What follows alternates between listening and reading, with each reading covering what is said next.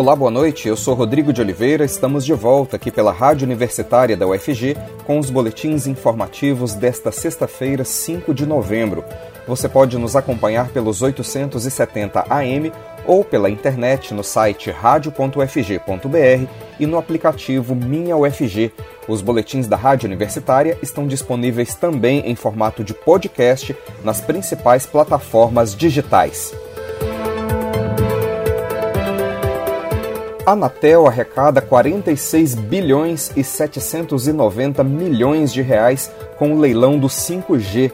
A Agência Nacional de Telecomunicações concluiu hoje o processo de análise de propostas de empresas e consórcios interessados na exploração do 5G no Brasil.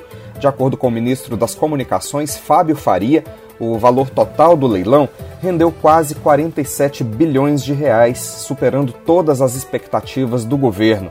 Durante coletiva de imprensa sobre o leilão, o ministro disse que grande parte desse valor será para investimentos no setor. Ao todo, quatro faixas de frequência do 5G foram leiloadas em nível nacional e regional. A faixa mais concorrida, a de 3,5 GHz, que oferece um 5G de mais qualidade, foi arrematada pela Claro, pela TIM e pela Vivo. A startup paulista Winity que trabalha com conexões sem fio entre máquinas para empresas, levou a faixa de 700 MHz, que já é parcialmente ocupada pelo 4G, tem abrangência nacional e permite levar o 5G para áreas mais isoladas. Com isso, a Winit se tornará uma nova operadora de abrangência nacional, usando uma rede que também opera o 4G, mas tendo como principal contrapartida a obrigatoriedade de levar internet a 31 mil quilômetros de rodovias de todo o país e a 625 localidades que ainda não contam com a quarta geração de telefonia.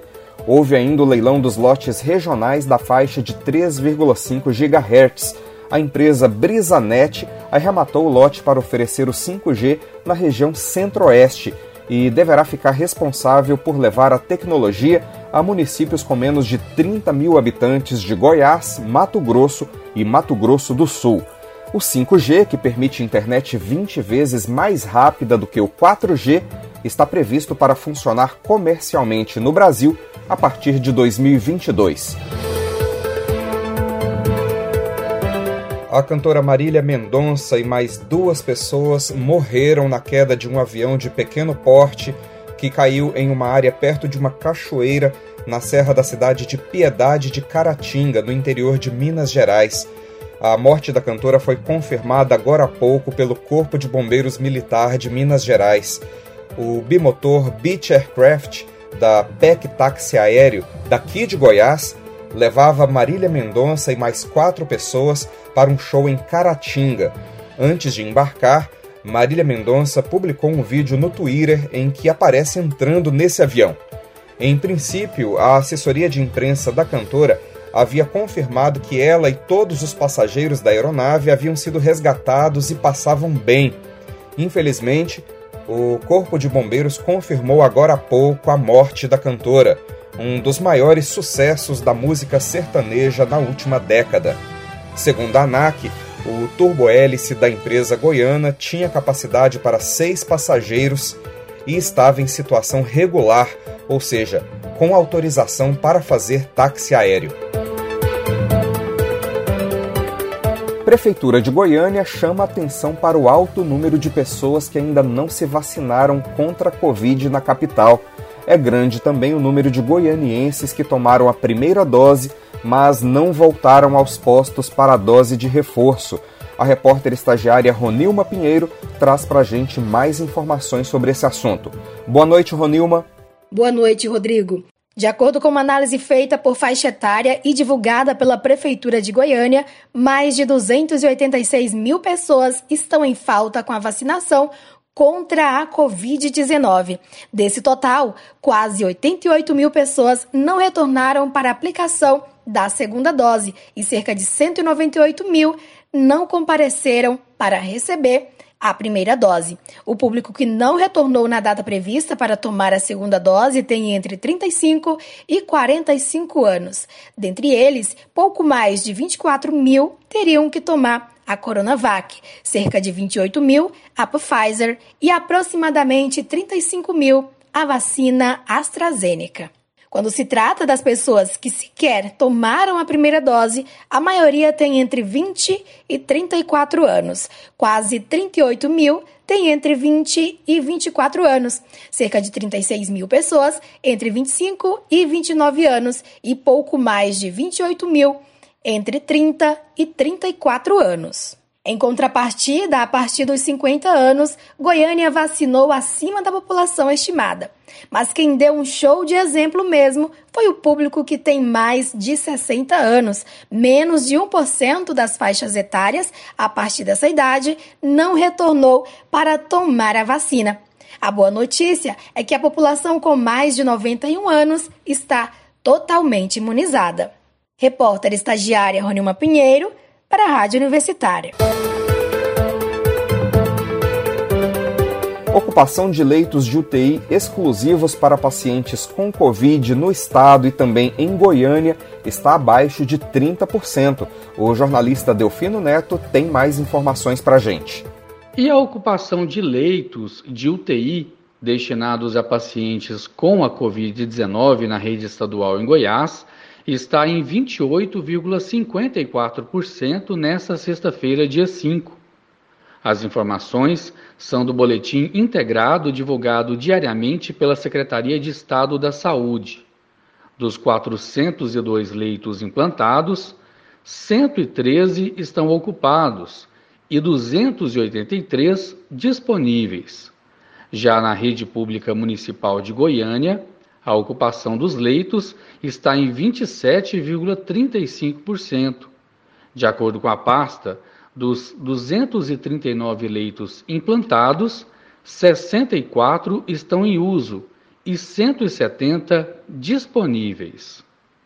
Eu sou Delfino Neto para a Rádio Universitária. Teste para o censo 2022 é realizado em Damolândia, em Goiás. Mais detalhes com a jornalista Ana Flávia Pereira. Inicialmente previsto para o ano passado, mas adiado por conta da pandemia de Covid-19 e por falta de recursos financeiros este ano, os dados do Censo Demográfico Brasileiro devem ser coletados entre junho e agosto de 2020. Cerca de 78 milhões de domicílios serão visitados pelos recenseadores do Instituto Brasileiro de Geografia e Estatística, o IBGE. Serão utilizados dois tipos de questionário: o básico, com 26 questões, e o da amostra, que terá 77 perguntas e será aplicado em aproximadamente 11% dos lares, ou seja, cerca de 8,5 milhões de domicílios. Para verificar todas as etapas do próximo censo, o IBGE está realizando desde ontem e até meados de dezembro o primeiro teste nacional do censo 2022. Para este teste foram escolhidos municípios, bairros, distritos ou comunidades nas 27 unidades da federação, que serão percorridos por cerca de 250 recenseadores. Os testes incluem desde os sistemas e equipamentos de coleta até o treinamento dos recenseadores além da pesquisa sobre as características do entorno dos domicílios e o modelo misto de entrevistas, presencial, pela internet ou por telefone. Em Goiás, o município de Damolândia, com cerca de 3 mil moradores e a 60 quilômetros de Goiânia, foi o escolhido para receber o teste. Os recenseadores vão trabalhar uniformizados, com boné, colete e bolsa azuis, com a logomarca do IBGE. No colete, Há também o crachá de identificação, com a foto e os números de matrícula e identidade do entrevistador. Os recenseadores usarão um dispositivo móvel de coleta de cor azul, semelhante a um smartphone. E os moradores podem verificar a identidade de todos os entrevistadores do IBGE por meio do site respondendo.ibge.gov.br ou ainda pelo telefone 0800 721 81 81. Considerado fundamental para a definição de políticas públicas no país, o censo 2022 irá visitar todos os lares brasileiros. O chefe do IBGE em Goiás, Edson Roberto Vieira, explica a importância do levantamento. Praticamente todas as informações utilizadas pelos governos nas três esferas, né, o governo federal, os governos estaduais e os governos municipais têm as informações básicas do censo para subsidiar as decisões, subsidiar as políticas, né? O censo é o retrato mais fiel da situação do país apresentada, um retrato mostrando quantos somos, quem somos, onde estamos, as nossas condições de vida, as nossas é, condições de saúde, condições de educação, as condições também das moradias. Então, é algo que subsidia, né, que permite que, que, que as políticas sejam montadas, né, sejam elaboradas com mais eficácia, tendo como base essas informações atualizadas. Ana Flávia Pereira, para a Rádio Universitária. Pedro Ludovico Teixeira é tema de livro de professor da Faculdade de Ciências Sociais e do programa de pós-graduação em História da UFG. O fundador de Goiânia foi tema de estudo do professor Rildo Bento de Souza, no doutorado do programa de pós-graduação em História da UFG, e agora virou livro publicado pela editora Trilhas Urbanas. É com o professor Rildo que a gente conversa agora. Olá, professor, muito obrigado por falar com a Rádio Universitária da UFG. Saúdo a todas e a todos que estão nos ouvindo e eu que agradeço a oportunidade. Pedro Ludovico Teixeira e a história da fundação de Goiânia já foram bastante estudados anteriormente, mas sempre há algo novo a ser descoberto, não é mesmo, professor? Quais foram os principais contributos dos seus estudos para essa história que agora estão nas páginas do seu livro? Esse livro tem uma história. Ele é fruto da minha pesquisa que desenvolvi entre 2011 e 2015 para o meu doutorado em História aqui na UFG. Foi orientado pela professora Cristina de Cássia Pereira Moraes e para que tomasse a forma que tem hoje, houve vários acréscimos entre 2016 e 2018. Minha ideia inicial era trabalhar a questão da assistência, focando principalmente na Sociedade São Vicente de Paulo, já que havia trabalhado no mestrado o Asilo São Vicente de Paulo da cidade de Goiás, né, durante os anos, entre os anos de 1909 a 1935. E queria estudar como a Sociedade São Vicente de Paulo se instalou em Goiânia né, e o trabalho que ela realizou, tendo à frente a então primeira-dama do Estado, Dona Gersina Borges Teixeira. Só que no meio do caminho, a pesquisa sempre me levava para o médico e político vilaboense Pedro Ludovico Teixeira, que está em dezenas de trabalhos acadêmicos, né? mas algo me inquietava. E era algo que estava dado, mas que ainda não estava escrito, que é a projeção, a permanência e a sacralização da imagem de Pedro Ludovico na memória e na história de Goiás.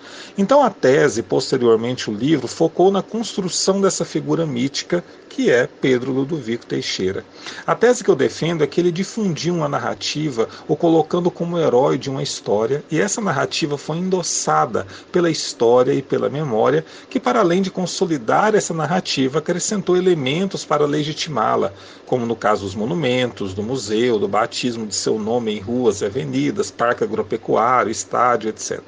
Ou seja, as grandes linhas narrativas que Pedro Ludovico urdiu e que o levaram a essa construção mítica está calcado na Revolução de 30, onde depois do golpe de Estado de Getúlio Vargas ele assumiu em Goiás a interventoria, que é o equivalente ao cargo de governador, e permaneceu 15 anos ininterruptos à frente do executivo estadual. E nesse período, ele pôde consolidar sua principal obra política, que foi a construção de Goiânia e a transferência da capital. Goiânia é fruto da Revolução de 1930 e consolidada num regime ditatorial, que foi o Estado Novo de Getúlio Vargas, né, que durou entre 37 e 45. A transferência da capital, por exemplo, ocorreu em 37 e o batismo cultural em 42. E como governador, ele pôde controlar a forma como a sua imagem foi projetada, visando o futuro. Então é o discurso do vencedor. O livro é uma tentativa de explicar os motivos que levaram Pedro Ludovico a se tornar o primeiro grande mito fundador do Estado. O nome de Pedro Ludovico Teixeira sempre volta a ganhar destaque no final do ano por ocasião da comemoração do aniversário de Goiânia, né, no finalzinho de outubro. Qual que foi a real importância do então interventor de Goiás para a criação da nova capital? Toda. Não há como dissociar a imagem de Goiânia com a de Pedro Ludovico. É a criação e o criador. Há ainda algo nebuloso nessa história da ideia da construção de uma nova capital para o estado de Goiás. Pedro Ludovico, embora tenha afirmado que acalentava a ideia de uma capital desde criança, ele nunca havia expressado isso verbalmente até 1932, mesmo sendo editor de jornais em Rio Verde, onde foi morar depois de voltar formado do Rio de Janeiro. Foi em Rio Verde que ele casou, teve filhos e iniciou sua carreira política em oposição à oligarquia caiadista liderada por Antônio Ramos Caiado, conhecido como Totó Caiado. Os motivos elencados por Pedro Ludovico é de que a cidade de Goiás, então capital e sua terra natal, impedia o progresso do Estado, que em 1930, quando ele assumiu, só perdia para o Piauí em todos os índices socioeconômicos. Então ele mobilizou argumentos médicos científicos para justificar a transferência da capital. Usou também argumentos de pessoas que defendiam a ideia desde o início do século XIX, cujo defensor mais enfático nesse período foi a do general José Vieira Couto de Magalhães, que queria levar a capital para as margens do rio Araguaia, que era onde ele acreditava que estava o progresso do Estado. Então, Pedro Ludovico, ao resgatar essa ideia, e ninguém sabe quais os motivos íntimos que o levaram a tomá-la, ele escolheu uma planície nas proximidades do município de Campinas e que aqui começou a construir uma cidade cujas o início das obras é de 1933, o município surgiu em 35, a transferência da capital ocorreu em 37 e a inauguração da cidade ocorreu com o batismo cultural em 1942. E nessa empreitada, logicamente, Pedro Ludovico teve que lidar com uma oposição aguerrida que não queria que a nova capital se concretizasse, porque tinha interesses econômicos e sentimentais com a cidade de Goiás. Pedro foi forte, às vezes até mesmo violento com os inimigos políticos. Alguns deputados oposicionistas chegaram a ser presos, por exemplo, jornais foram fechados, protestos foram abafados e seus líderes presos. E cito o caso mais emblemático, que foi o do professor Francisco Ferreira dos Santos Azevedo. Então, Goiânia é fruto da ideia e da insistência de Pedro Ludovico, mas e principalmente fruto de um contexto político que possibilitava abafar as vozes contrárias. Ou seja, Goiânia não existiria, na minha opinião, numa democracia. Getúlio assume por meio de um golpe de Estado em 30, dá outro em 37, instituindo uma cruel ditadura né, do Estado Novo, e permanece no governo até 45. E Pedro Ludovico sempre ao seu lado durante todo esse período, liderando o governo estadual. Goiânia não existiria sem Pedro Ludovico, que se tornou seu maior legado político. Seu livro conta um pouco da história de Pedro Ludovico Teixeira desde a Revolução de 1930, quando ele foi alçado ao poder. Quais os capítulos mais importantes na carreira do político? Como eu disse anteriormente, Pedro Ludovico ficou 15 anos ininterruptos no governo do Estado, de 30 a 45. Nesse período em que o país vivia um regime de exceção, Pedro Ludovico pôde consolidar sua principal obra, que foi Goiânia. Então, se eu fosse enumerar os capítulos mais importantes da trajetória do médico e político goiano Pedro Ludovico, eu citaria primeiramente sua participação na Revolução de 1930 e, consequentemente, sua ascensão ao governo. Também citaria 1937, com a transferência da capital, depois de uma intensa queda de braços com os deputados oposicionistas. Né? Citaria também 42, né, que foi o batismo cultural, a publicação da revista Oeste e o começo de um controle mais intenso da sua imagem pelos meios de comunicação oficial.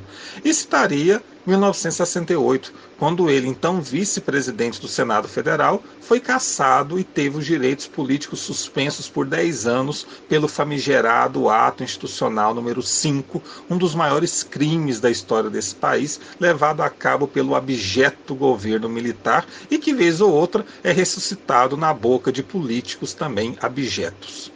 Como complemento, também poderia citar a atuação de Pedro Ludovico em 64, quando lutou para defender o mandato do seu filho Mauro Borges, então governador do estado, e 73, que é quando ele lançou seu livro autobiográfico intitulado Memórias. Professor, em que momento Pedro Ludovico Teixeira deixa de ser um simples político para virar uma figura mítica em Goiás? Essa construção mítica começou com a criação de Goiânia, ganhou impulso pelas páginas da revista Oeste, que circulou entre 42 e 44, né, e foi editada às custas do Estado, e que conseguiu reunir os mais importantes escritores intelectuais do período. A revista era uma ode a Pedro Ludovico, Getúlio Vargas e ao Estado Novo. Essa imagem projetada na revista foi endossada pelos discursos de Pedro Ludovico e que culminou após a sua morte em 79 com a consagração dessa memória. Em diversos depoimentos de amigos e adversários políticos publicados em livros, por exemplo, o que se percebe é que Pedro Ludovico ficou mais forte ainda e todos os seus possíveis erros foram perdoados com a construção de Goiânia, que de fato tirou Goiás do atraso. A história do estado de Goiás pode muito bem ser dividida em antes e depois de Pedro Ludovico, e ele tinha plena consciência disso. Tanto que hoje a capital, projetada para 50 mil habitantes, possui mais de um milhão, e embora provinciano em alguns aspectos, convive com os problemas oriundos de uma grande metrópole. Mas a cidade do Pedro só o venera basicamente no centro, que é onde encontram quase, se encontram quase todos os monumentos e citações ao seu nome. Acho que sua figura, embora controversa, tem que ser sim debatida, difundida, enfim, que possamos debater tanto Pedro Ludovico quanto Goiânia sem paixões, mas com o peito aberto para novos conhecimentos. É o único mito de fato que temos no Estado. Né? E depois que a direita resolveu alcunhar o atual presidente da República de mito, eu fico até meio constrangido de usar esse termo, né? Mas é isso mesmo. Pedro Ludovico sim é um mito e o livro vem justificar isso e tentar explicar esse seu processo de construção. Professor, como é que o livro pode ser adquirido? Ele já foi distribuído nas livrarias, está disponível online? Conta para o nosso ouvinte. O livro encontra-se disponível na livraria Palavrear, que possui loja física no setor universitário e também loja virtual no site www.livrariapalavrear.com.br. Ele também pode ser adquirido via e-mail diretamente com a editora Trilhas Urbanas no e-mail editoratrilhasurbanas@yahoo.com.br. Nós conversamos com o professor Rildo Bento de Souza, da Faculdade de Ciências Sociais da UFG, que lançou recentemente o livro As Raízes Profundas do Jequitibá, o processo de construção mítica de Pedro Ludovico Teixeira, pela editora Trilhas Urbanas. Professor, muito obrigado por falar com a Rádio Universitária. Eu que agradeço a oportunidade e estou sempre à disposição. Preço global de alimentos atinge maior patamar dos últimos 10 anos, diz a FAO, Agência de Alimentos da Organização das Nações Unidas para a Alimentação e a Agricultura. Os detalhes mais uma vez com o repórter Delfino Neto. Os preços globais de alimentos subiram pelo terceiro mês consecutivo em outubro, chegando a um novo recorde dos últimos 10 anos. A alta foi puxada por aumentos em cereais e óleos vegetais, segundo divulgou a Agência de Alimentos da Organização das Nações Unidas para Alimentação e Agricultura, FAO, nesta quinta-feira. No Brasil, a inflação tem afetado fortemente os preços dos alimentos. De acordo com o portal CNN, o IPCA 15 subiu 1,12% em outubro, o maior valor para o mês desde 1995, o ano seguinte ao início do Plano Real. Delfino Neto, para a Rádio Universitária. E agora nós vamos falar sobre o Enem dois coordenadores do INEP, Instituto Nacional de Estudos e Pesquisas Educacionais Anísio Teixeira, que trabalham em áreas ligadas ao Exame Nacional do Ensino Médio, pediram exoneração de seus cargos nesta semana. Eduardo Carvalho Souza, que era coordenador de exames para certificação, protocolou seu pedido de demissão no dia 1 e Hélio Júnior Rocha Moraes, coordenador de logística de aplicação, oficializou a decisão nesta sexta-feira. Além do Enem, os coordenadores eram responsáveis ainda pelo ENAD, o Exame Nacional de Desempenho de Estudantes, e pelo ENSEJA, o Exame Nacional para Certificação de Competências de Jovens e Adultos. Segundo os servidores, os pedidos acontecem por discordância das decisões do atual presidente do INEP, Danilo Dupas, que não são consideradas de caráter técnico, e também por supostos casos de assédio moral. O INEP ainda não se pronunciou oficialmente sobre o assunto. Além das demissões, a Diretoria de Tecnologia da Informação do INEP, que tem entre suas responsabilidades o Enem Digital, está sem um chefe oficial. No final de setembro, Daniel Miranda Pontes Rogério, que era o diretor dessa área, pediu demissão. Menos de um mês depois, o coordenador-geral de Sistemas de Informação, Humberto Matos Carvalho, que havia sido anunciado como substituto de Rogério, também pediu exoneração. Ontem, os servidores do INEP protestaram e denunciaram a falta de comando na organização do Enem 2021. Mais detalhes com a jornalista Ana Flávia Pereira. Em nota e protesto realizado ontem, os servidores do INEP, o Instituto Nacional de Estudos e Pesquisas Educacionais Anísio Teixeira, denunciaram o risco de prejuízos durante as provas do Exame Nacional do Ensino Médio, o Enem, marcadas para os dias 21 e 28 de novembro. No protesto em frente ao prédio do Instituto em Brasília, os servidores apontaram falta de comando técnico no planejamento do Enem e clima de insegurança. Segundo estes funcionários do INEP, a equipe de tratamento para incidentes, responsável por gerir imprevistos nos dias das provas do Enem, não foi chamada e a falta de comando técnico da presidência do órgão. As equipes de incidentes e resposta, que em outras edições do Enem participaram do planejamento do exame, são responsáveis por articular estratégias em caso de imprevistos durante a avaliação. Em menos de três anos, o INEP já trocou de gestor cinco vezes Agora, o Instituto é comandado por Danilo Dupas, o quinto presidente do órgão durante o governo Jair Bolsonaro. O órgão é vinculado ao Ministério da Educação, que também já passou por quatro substituições e atualmente é comandado por Milton Ribeiro. Em setembro, faltando dois meses para a aplicação do Enem, o diretor de tecnologia do Instituto, Daniel Miranda Pontes Rogério, pediu demissão do cargo. Desde então, não houve substituição oficial de acordo com a Associação dos Servidores do INEP. Em entrevista ao portal de notícias G1, servidores que preferiram não se identificar queixaram da instabilidade geradas pelas consecutivas trocas de comando. A Associação dos Servidores do INEP irá enviar um relatório de denúncias sobre os problemas para os parlamentares federais. Nós teremos mais notícias amanhã no boletim das 10 horas da manhã. Continue acompanhando nossa programação pelos 870 AM e pela internet no site radio.ufg.br e no aplicativo Minha UFG. Nós também estamos nas redes sociais. Curta nossa página no Instagram e no Facebook. E use máscara em locais públicos, mesmo se você já estiver vacinado. O uso da máscara pode ajudar a frear a transmissão do coronavírus. Rodrigo de Oliveira, para a Rádio Universitária.